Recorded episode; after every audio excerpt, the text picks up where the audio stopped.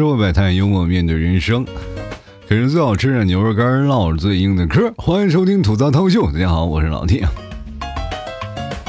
我最近不是建了一个摩托赞助群吗？然后人越来越多了，聊的也越来越多了。但是最近我发现啊，聊天太多了，我就真的没有眼看了啊！全都是老爷们在那里干什么呢？聊游戏，我这简直就是单身老爷们的狂欢。而且今天还有人说，老七你这群里阴盛阳衰，是阴盛阳衰。但是全你们几个老爷们聊天，你见哪个小姐姐搭理你们呀？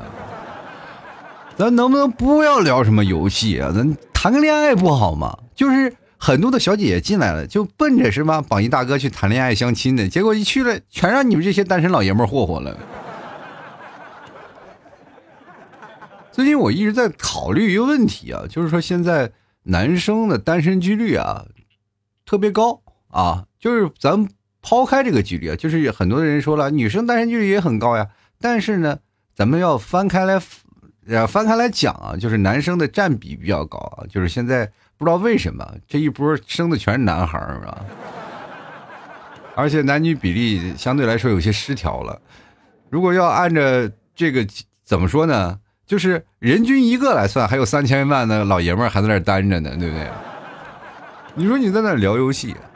说实话，就等待不了你那么长时间。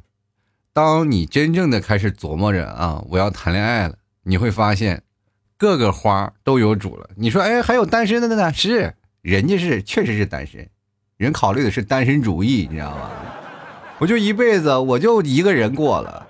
其实社会当中，你存在着一种很什么样的现象呢？就是你不要以为啊，人生出来就是要谈恋爱的。现在很多的人啊，已经开始有了想法了，尤其是脱离现在社会传统观念的一些女性们啊，上面有包括啊，有能自自主啊，就是生活的这些女性啊，也开始慢慢的享受自己的单身生活了。第一呢是无拘无束啊，但第二呢又不愿意放弃自己的事业。其实有的地方它就会形成这样的事儿啊，就是你需要做抉择嘛。就是男生也经常会做抉择，我们要选择一个更好的东西啊，比如说今天领导让你去外面去工作，就是比国内啊，比这个地方你在这儿公司要翻倍，你肯定想办法，你说那我就去了，对不对？毕竟是钱还是很香的嘛，对吧？再怎么着也不能跟钱过意不去啊，就是肯定会去的，对吧？比如说我们榜一大哥就在非洲在摸爬滚打，是吧？努力工作，在为老 T 的摩托事业在默默的做着贡献啊！就是这样，生活当中你总是要做一些选抉择的嘛。当如果你们家里两口子的话，那出现了一些抉择，那很多的时候可能会有人就是来跟女生说啊，你要是照顾什么啊什么老公吧，反正相夫教子，你在家里你主内嘛，对吧？让拼搏吧，你不要太累啊，拼搏就让男生去吧。但是。真的确定男生拼搏就有女生挣得高吗？不一定啊。其实现在很多的小城市还是存在这样的一个观念啊，男生去干的一些活，但是在一些普遍的大城市当中，现在都是女生的比较厉害了，对吧？包括交际啊，包括这些东西。为什么？各位朋友，男人现在越来越怂了呀。我不知道各位朋友有没有感受到啊？如果你在一个互联网公司，你能感明确的能感受到那些。程序员啊，其实挣的工资不低啊，但是确实不善于交际。你跟他们聊天的时候，你就真的能崩溃。说实话，程序员第一个想杀死的人是谁？是产品经理。那你问产品经理想杀杀死谁？需求方，需求方是谁啊？就是各种的运营啊，还有包括公司的其他部门的人。其实产品经理压力很大。我有一个朋友啊，就是产品经理，也确实是。然后我也跟他打过很多的交道。其实说实话，不仅程序员想杀他，有时候我也想有杀了他的冲动。就是你跟他在聊那些事儿的时候，他总是能找到不同的理由来抨击你啊，来否定你。就说这件事情做不了，很难，不行。你要给我写规划或者写一个方案，然后我再写出一个方案，我给程序员看。程序员在那里又在想，我不想表达，但是你这个东西，说实话，我做不了。你自己做产品经理，你这事儿你都不懂吗？然后结果产品经理又找我们去复盘，所以说从这儿就形成了一道屏障啊，就是产品经理说我一概不接受，你们想聊直接跟我程序员聊去，我去了啊，我去跟那些程序员我问能不能实现，程序员直接白了我两眼，不懂别问啊。然后我说咱们交流交流，互动互动，喝点酒啊，确实酒喝多了，哥们儿啊，真是从头到尾光喝闷头喝就不说话。我头次见着这么狠的人，我以为多能喝的，结果喝了不到半瓶白酒，醉倒了，不省人事了。哎呀，我就把他扛回家，把我累够呛。从此我就知道了，其实有些时候，并不是说我们男生怎么样，而是这社会造成了我们这个男性的群体啊，就慢慢的开始讲究一种策略，保守，不要说话，说多错多。其实我真的跟各位朋友讲，现在单身几率越来越大了啊，很多的时候都是男生比较怂啊，就是真的是在谈恋爱当中也是很容易退缩的一个人。就是碰见了困难呢，就往往都是女生往前顶啊，男生反而就是往后退，就显得男生没有担当。其实并不是啊，你你知道，男生他其实是一个很睿智的，他在想这件事情的时候是能不能，哎，逃过这件事情啊？咱们这个把这个事情绕过去，咱们躲开是吧？找一个比较简单的方法，咱们去把这个事情解决了。主要的想法出发点是这个，没想到最后做成了，就是到了最后啊。就是扣了一个标签，然后他也一翻这个标签，总感觉自己不对劲儿。本来我想合理的解决这个问题，为什么我就不是个男人？一直在想这个问题啊。有些时候呢，人呢就是有会有冲动嘛，对吧？但是你随着年龄增长，你会慢慢慢慢把这些冲动就会消费掉啊，你就慢慢就会把它消磨掉了。很多人认为啊，这个成熟的男人有魅力，为什么？就是人狠话不多，一句话就能把所有的事情全部解决了啊！这是沉稳啊，这个沉稳的男人。但是你有本事把他娶回家呀，你那你就不一样了，是吧？你就会发现沉稳的沉稳的男人真的是一点乐趣都没有，对吧？越沉稳的人，你会发现反而不浪漫了。你会又给他加一些要求，就是既然你沉稳了，你能不能再浪漫点呢？沉稳的男人，不好意思，我做不到，我社恐。你知道吗？现实当中啊，就男生比女生啊，就是更容易会有挫败感，就是在感情经历，这是有数据表现的啊。就比如说两个人相处的时间比较长啊，相处时间比较长，然后呢，呃，爱的也比较深刻吧。到最后呢，两人因为了一些事情不得而已啊，不得，然后就是不得已，然后两人分开了。那么这个时候你会发现谁受伤的严重呢？啊，很多人会说啊，女生会很难过啊，就真的这样的女生就是情感动物啊，她就肯定是会很难过。确实啊，刚分手第一天，男生写了就发朋友圈啊，让所有的人都知道，然后他打了三个字：解放了，就那种感觉，终于脱开了束缚啊，我成为一个单身贵族，我从此我可以享受自己的单身时光了啊。这个时候女生悲痛，哎，难过呀。就觉得突然少了这么个人就不适应，所有的生活当中就全靠又从一个群居生活又回到个体了，就觉得很难过，就是觉得这是要生活啊就很难适应，因为你要知道啊，在某些方面呢，女生相对来说对感情这方面比较敏锐，他在某些情况和特定的情景，他总能联想到一些人和事和物啊。当你走到一个街角的咖啡店，你会发现哦。这里他曾经给我买过一杯咖啡，这是他真的是好久不愿意不舍得喝，然后给我留给我喝的那个啊，那种感觉虽然过得苦，但是他也很幸福呀，是吧？他会想到这一点，但男生呢会想，哎呀我的妈呀，给你买杯咖啡，哎呀心疼死我了。那以后会出现这样的情况吗？就是出现了这样的情况，就以后就很难啊，就再会让你出现到这样的比较尴尬的场景就很难出现了。是吧？因为男生开始变得聪明了，对吧？他就是尽量不会领你去喝咖啡了，是吧？你以为他说啊，我下次我就直接给你买，不可能了啊！下次我就躲开了啊。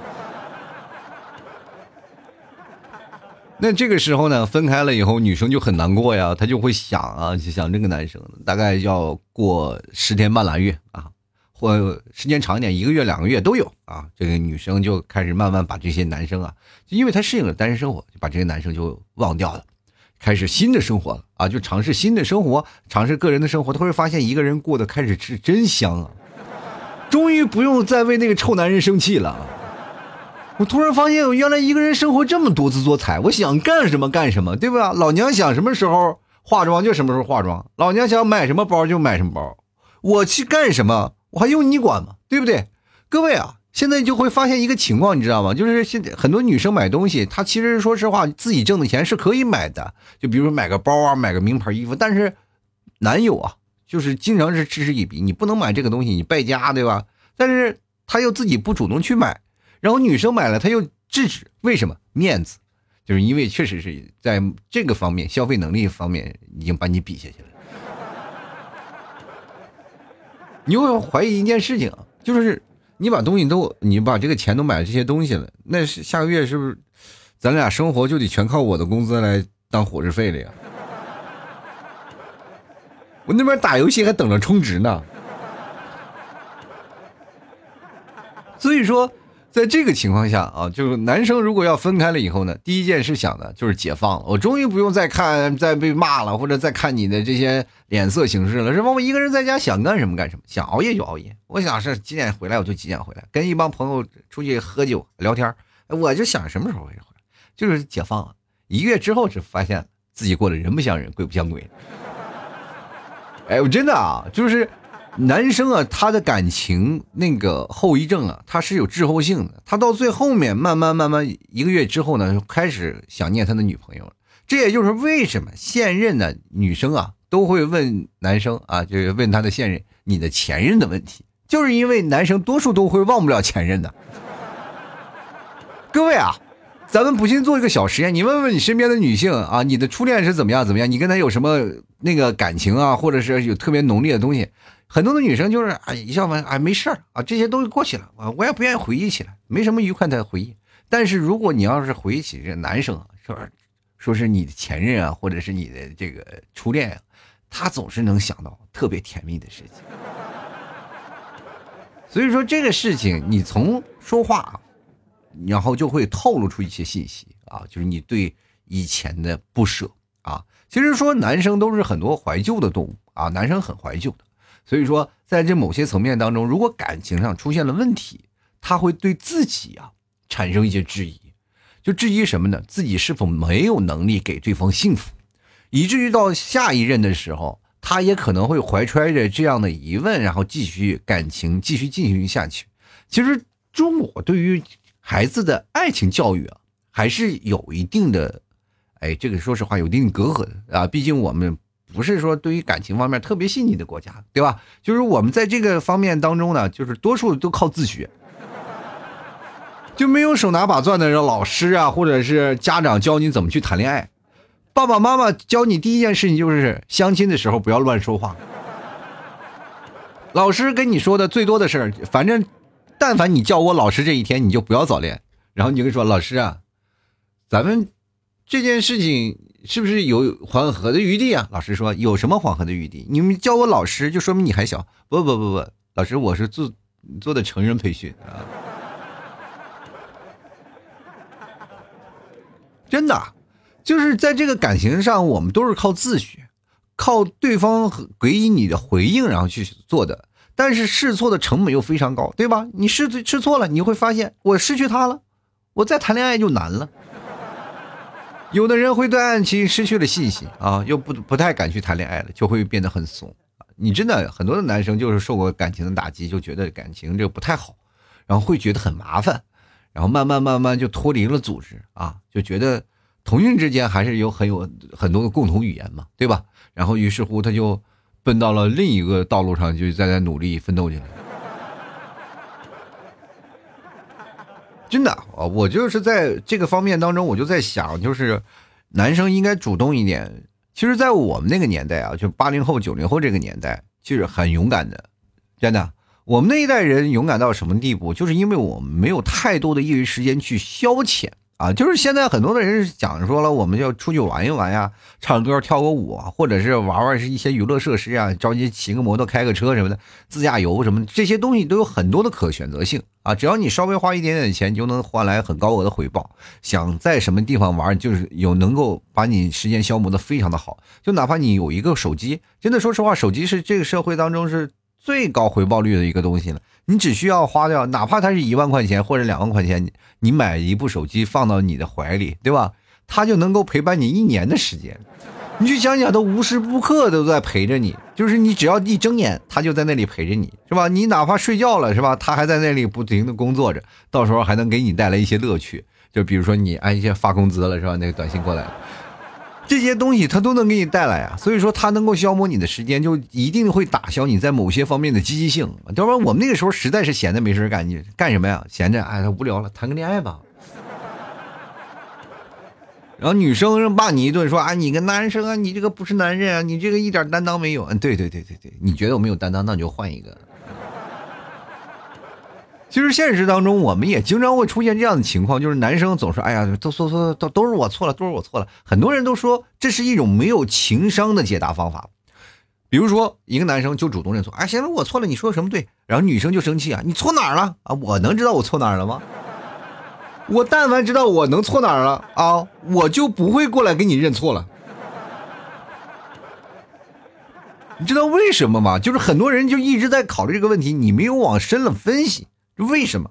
就是因为啊，男生有些时候蛮怂的，怂到什么情况呢？就不是说我主动想跟女生认错，这个情况呢，我就是想抽他大两大嘴巴，但是我不好意思抽，我只能说我我忍了啊，是吧？就是因为男生有脑子里就是有有有一点想法，就是说，哎呀，我这个事情。我应该怎么样跟他据理力争呢？我应该怎么样占领我合法的高地？我就是站在道德这这包点上，我给他绑起来，我咔咔一顿跟他揉捏。但是没有办法，只能你被揉捏的份儿，是吧？说实话，你跟人讲道理讲不通啊。我不是说女生不听人讲道理啊，我跟大家讲，我不是不不是在传导这个思想，说啊女生不听别人道理，没有啊，是因为男生讲不过。知识储备量不在这儿，你知道吗？这个不是说我想跟你真正谈恋爱，就是了解这件事情。当你一个女生有抗议了，就说明这确实是男生这个方面做的不够好，这是这个真的不可争议的事实。但男生想要去改变这样现状很难，因为他的经验里缺少这一条。如果说但凡用浪漫能解决的问题，你也就不会对此产生的质疑，是不是？你说的很多的情况下，我们为什么不愿意争吵？就是因为在那些方面当中，我会觉得很麻烦、很繁琐，而且慢慢你相处的时间越长了，你就越怕麻烦，就是怕麻烦了就会躲，躲就会让你认错，认错了就慢慢变成了恶性循环。这就在爱情当中，男人比较认怂的一点。那么你没有在爱情当中呢，你就会发现，哎，怂点挺好，一个人单身挺快乐，吃饱一个人吃饱，一个人不饿，是吧？那干什么不比这个香啊？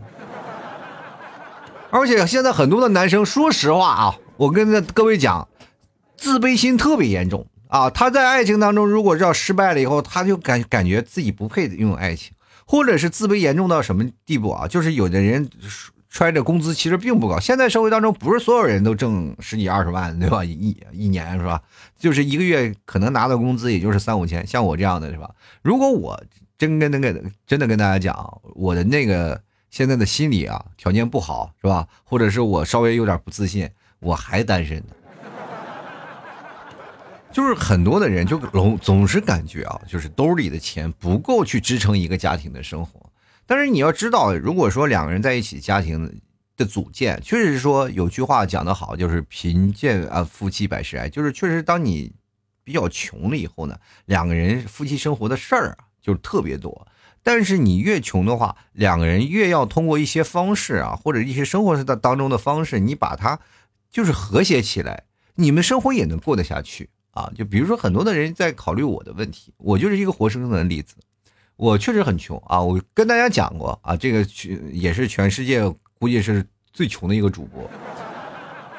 但是穷归穷吧，但是我节目还是在更新，对不对？各位朋友还是有支持我的，还会过来买我家的牛肉干。说实话，我就是这点啊，我节目是没有任何的盈利的，就全靠这卖这点牛肉干。但前两天有一个听众过来说：“老 T，你你真的是靠牛干为生的吗？”我说是，但是你这销量确实有点惨淡。你别说你惨淡了，是吧？快递小哥见到我都觉得我有点可怜，就是每次我打包一个快递啊，今天我说实话就是卖了一斤牛肉干，我就打包一个快递放在那儿，然后我就放在那门口，我就提前跑了，我就是我就不让那个快递小哥见我面，我就怕他说，哎呀，你这个咱们还能不能合作了，是吧？你这量有点太小了，我感觉好像是就派了个单，是吧？但是这样的生活呢，我依然和你们替嫂过的还是有滋有味的。关键我这个人能洗脑呀。其实我这个人在感情生活当中，我也是比较怂的啊。我跟你们替嫂两人，我说实话，有的时候哪怕我，是吧，口吐莲花，但是我依然拗不过他的大脑。我没有用一个合理的方法去解决，一其实这是可以解决的。你可以自己复盘所有的问题，但是这个问题是要需要你仔细去复盘的。然后他为什么会生气？在种种的思想的这些过程当中，你通过什么样去说服他？然后再聊聊你说话当中有些弊病，然后你分析好了，你才知道问题之所在，才能去解决。但是在短短的一分钟之内很难实现。这是因为很长久的，因为你没有拿透它。这是说实话，这个问题出在你们替嫂吗？不是，是我的身上，因为我没有仔细盘算过这样的事情，我没有在生活当中业余时间来盘算我们俩的生活状态，对吧？就造造着造成了我们俩的，是吧？就是一些矛盾。就是说实话，刚结婚那一两年，你们提早对我的怨言也蛮重的，就是确实是因为生活状态不太好，然后包括我。家里就是包括我现在做节目嘛，这个做这个决定，一开始你们提早还支持是吧？后来突然发现，以为我会变得更好，没想到变得更差了是吧？对吧？以前我说实话，在公司也是一个上市公司的经理啊啊，上市公司经理虽然挣的不高，但是也是上市公司的经理。那当我辞职了以后，我自己在这做节目，也就是个礼经了。我就是礼经啊，我就是天天在那里跟别人讲理啊。你们提早说就说了一句话嘛？你说天天你现在讲理都成精了，你是在家里跟我讲什么道理呢？你在那，所以说就惯成了你提早一个毛病，就是在我这里就不要讲道理，我不听，我不听，我不听，王八念经，你知道吗？就慢慢慢慢我会变得很怂，然后然后争吵的就会越来越的，你越认怂，说实话，你就是越不正面处理问题。这个矛盾点就会越来越大啊，以致造成于这个前段时间还爆发了一次，然后我就仔细审视了一下这个生活，我说不应该这样下去，是吧？穷人有穷人的那开心啊，就所以说从那个时候我就开始改变自己啊，就是每天坚持，不管再苦再难，我要坚持晚上的时候给你们替嫂洗一个小时的脑，就是现在你们替嫂已经洗的很干净了脑子。就是现在面临我们两个生活的问题上的时候，他基本都知道大脑一片空白。当然，我也做了很多改变啊，比如说我现在带孩子呀，是吧？我洗衣服、做饭呀，是吧？这些东西家务活该做我都做。哎呀，我也不像一个老爷们在那待着，这不确实是我没有挣到那份只可以立呃这个成家那种成家的资本的话，我就肯定要在一些。家里的温馨度啊，就投入一些过多的一些精力啊，这是没有办法，你必要参与其中，这是一个男人应有的担当。就是很多的时候，还有存在一面事情，就是男生啊，就活得越大，你会发现他越明白什么是朋友了，对吧？就是男生其实说实话，有些时候不会不太会权衡自己的生活啊，然后就是呃，经常会顾此失彼。比如像我爸，就是经常爱喝酒，这确实是他身边的朋友也特别多。就是普遍的很多的男生就会存在的一个现象，就是男自己的朋友特别多，但是他真正的给你称兄道弟的那些人啊，有些时候在你困难的时候并不帮助你啊，你会发现这些其实才是酒肉朋友，但是你会发现离开了他们少了很多乐趣。真的很多的人就是啊，一些男生啊，就天天挑拨你家庭关系啊，女人就是要揍的，女人就是要打，怎么回事？说男朋友入手足，你老老婆在如衣服，对不对？那些说你这些话的人，你知道他回家都是怎么跪着被老婆扇耳光的吗？都是过嘴瘾的。但是各位啊，你你过个嘴瘾是不是很开心？其实不仅仅是你们女生啊，就是女生聚在一起，姐妹的茶话会啊，下午茶，然后一帮姐妹在聊自己的男朋友或者是男人多么的，哎呀难受啊，就是经常会吐槽自己老公啥的。男生也会一样啊，都知道是假的，就是只有那些新来的年轻的朋友啊，是哥哥们都有义气啊，哥哥们都厉害呀，家里都哎呀，我我怎么就这样呢？回家以后跟老婆就真的吵架了啊，硬气起来了。于是乎，他就长久的保持单身生活。再在一个酒桌上喝酒，突然发现，哥哥们都没有离婚啊？没有啊，我们活的人生就是睿智。一个连老娘们都享受不了的人，你怎么能够在这个家庭起到一个支柱的老爷们的形象呢？那哥，你怎么是把你家老娘们降服的呢？跪下认错吗？喝完酒回去就直接非常利索，就躺客厅上睡觉，要不然就是楼道。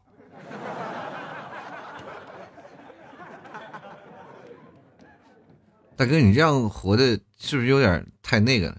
这就是人生啊，兄弟。所以说啊，我跟各位讲，就是谈恋爱这个事情，确实是在某些情况，我仔细分析一下，就是我们现在自学啊，真的基本都没有及格。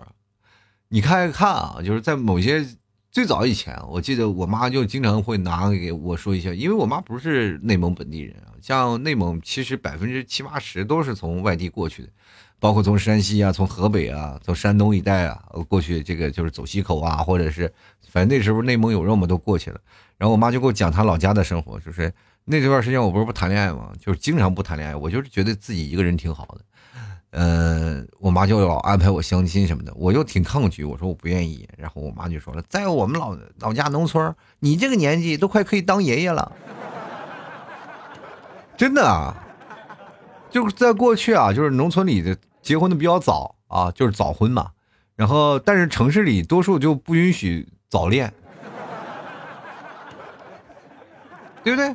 你会发现一件事情啊，你正常的恋爱的时光，正释放荷尔蒙的时候，你会发现，就是被各种的东西给打压，然后你会发现蹉跎了时光。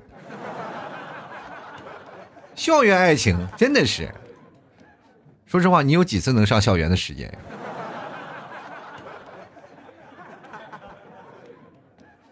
我们其实在这里想啊，就是男生不要老做大男子主义啊，就是我们要摸清自己的段位，自己的实力啊。就是经常会有一些男生大男子主义啊，就不要说太大男子主义啊。我跟各位朋友讲，现在女生啊，就是因为现在站起来了，你知道吗？就女生她们现在已经可以。在生活当中起到一个支柱性的作用，就是在工作当中，不是说所有所谓的就是哦男主外女主内，没有这种现象了。女生现在是就是就业率啊，我国就就业率已经达到了百分之四十七了，已经非常厉害了啊！就是全职的妈妈已经很少了，妈妈就是带着自己的孩子，而且我跟各位讲啊，就是女生非常有优势的，就是说实话，你生孩子人还能放假，你知道吗？就是非常的有优势，人家自己在家里带孩子呀，然后。孩子慢慢还能放假，放很长时间假。现在假期不是又延长了吗？人家比你有优势，你有什么优势啊？就陪产假，你也只有三天的时间。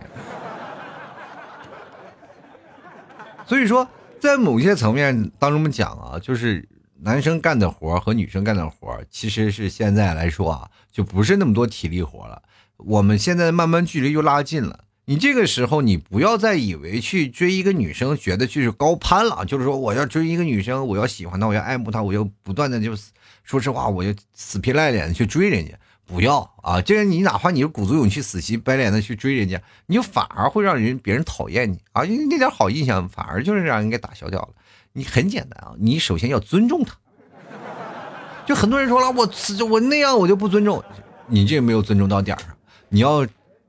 奔到一个平起平坐的这个情况下来啊，去追求他啊，明白他们既得的喜欢的利益啊，然后你去追求他，然后说到点儿上，这些东西都不要怂啊，就该干嘛干嘛，不要天天玩游戏。就说实话，就像我在我那个赞助群里啊，摩托车女生特别多，基本上都插不上话，我连一个主播我都插不上话。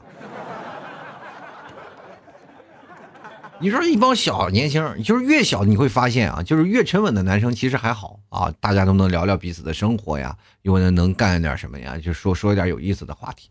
就就那小孩儿，哎呦，尤其上课那小孩无忧无虑的，你不知道这些老大哥的烦恼，你在那里乱打什么岔，你知道吗？说谁没年轻过，不让聊拿聊天当生活了是吧？所以说，男生其实本来就是幼稚的，幼稚到男生呢就一直会幼稚下去。就不要以为就是男生你到老了以后他都干什么，他总有幼稚的一面啊。男生真的是永远长不大的。你会发现一件事情，当他到老了以后，他依然会热爱一些他曾经小时候的事情啊。这些东西，哪怕你就是打个啪叽、抽个陀螺，如果门前有块冰，但凡是在北方长大，都会滑过去。这就是成年男人的一个乐趣啊。但是女生她会随着岁月的增长，她会变得更加的睿智，然后她会给男生留的机会会越来越小，因为她会就好像女生长大了以后，她会变成预言家，她总是能把所有的事情都能够分析到位啊。其实说实话说实话，我挺害怕的，我觉得女生越到最后真的越老越妖啊。会打扮自己了啊，会懂得分析事情了，懂得人情世故了，有自己的社交圈了，然后慢慢会发现自己的工作也不断的稳定成型了。那这个时候，她要找一个男生，她是不是要做抉择了呢？对吧？她要抛弃自己的事业，然后因为你要生孩子的话，就肯定还会呃回归到家庭啊，照顾孩子呀，是吧？或者是在这些方面要做出抉择了。那这个时候。就很多女生不愿意了，她们就选选择把这些东西让给男生嘛，对吧？这个男生呢，就是想我要主动挑起大梁，但是有些时候还挑不动啊，这哪有那么多梁让你挑？所以说就很尴尬。这个时候呢，各位老爷们儿们，我劝你们最好在这个女生尚未成型之前。然后先把这些问题就解决了，两个人在结婚之后再把这个问题逐渐的就分解啊，做个分解动作，你会发现你的生活才会过得有滋有味。